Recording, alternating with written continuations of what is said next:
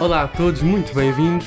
Eu sou a Mariana Eu sou o Henrique. e este é o JMJ Convosco. Convosco.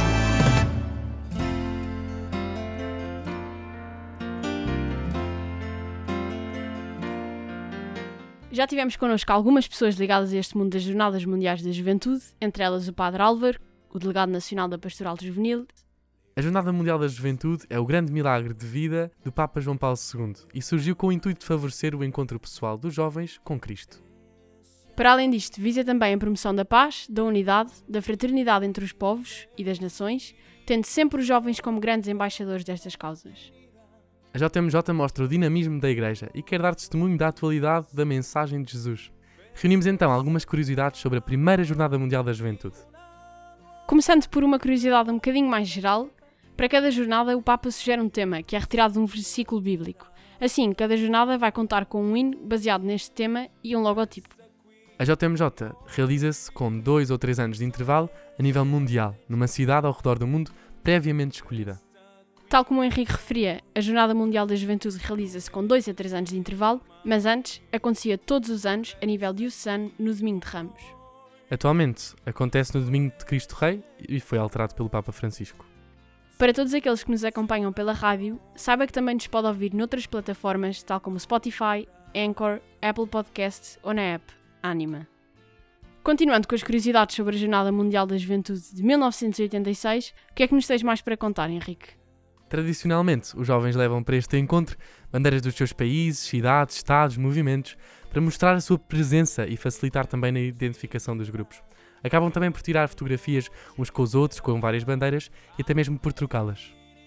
Para além das trocas das bandeiras entre jovens de todos os países, é ainda tradição os jovens deslocarem-se a pé para as catequeses da semana, normalmente em locais próximos aos seus alojamentos, e para os locais da vigília e da missa de envio, que normalmente se realizam no local mais distante, sendo por isso uma caminhada muito exigente. Focando-nos na primeira Jornada Mundial da Juventude, nesta participaram cerca de 350 mil jovens de cerca de 60 países, que se juntaram na Praça de São Pedro, em Roma. Henrique, encontrei uma frase que achei muito interessante, dita pelo Papa João Paulo II aos jovens nesta primeira jornada, e dizia assim: A Jornada da Juventude significa sair ao encontro de Deus, que entrou na história do homem mediante o mistério pascal de Jesus Cristo. Se apenas se juntou a nós agora, estamos a falar da primeira Jornada Mundial da Juventude e das suas curiosidades.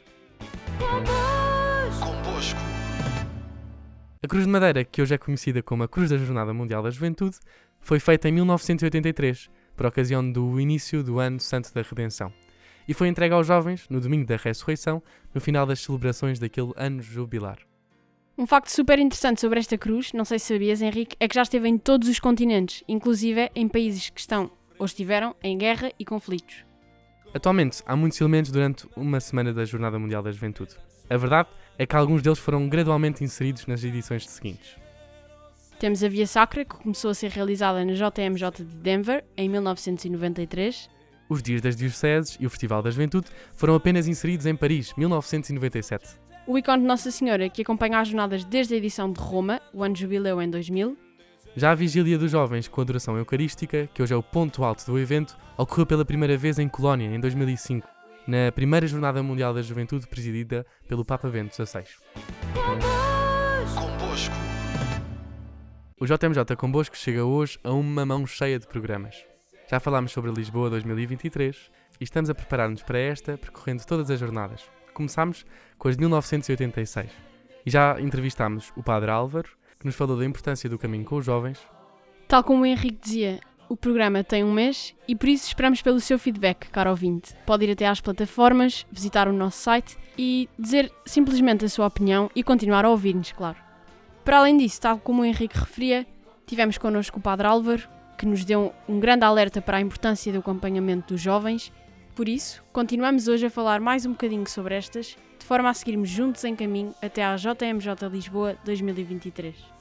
Se nos começou a ouvir agora, meta o volume do seu rádio mais alto e ouça agora a versão portuguesa do hino da Jornada Mundial da Juventude de 1986. Esta é uma música muito conhecida por todos, mas raramente associada a esta jornada.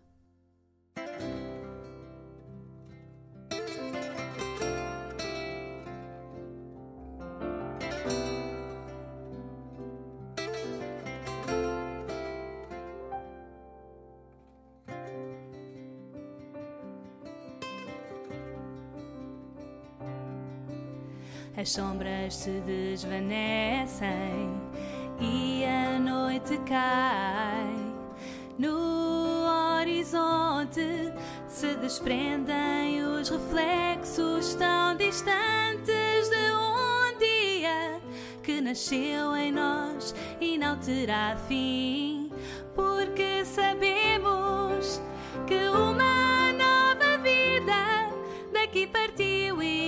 nunca mais acabará. Fica junto a nós, em breve desce o sol. Fica junto a nós, que o dia findará. Fica junto a nós, que o sol se esconderá. Se estás entre nós, a noite não virá.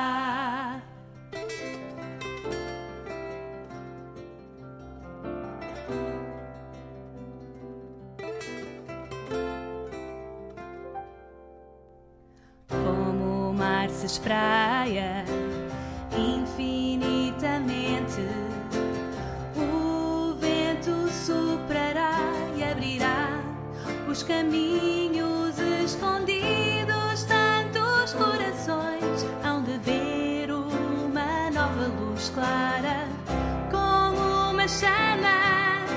Que onde passa queima o teu amor esta terra invadirá.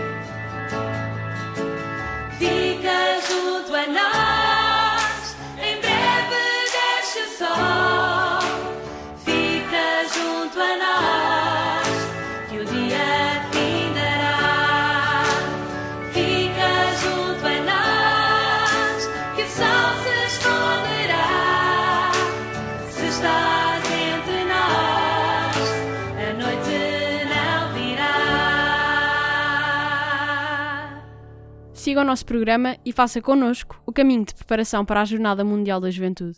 Até à próxima quinta! Até lá.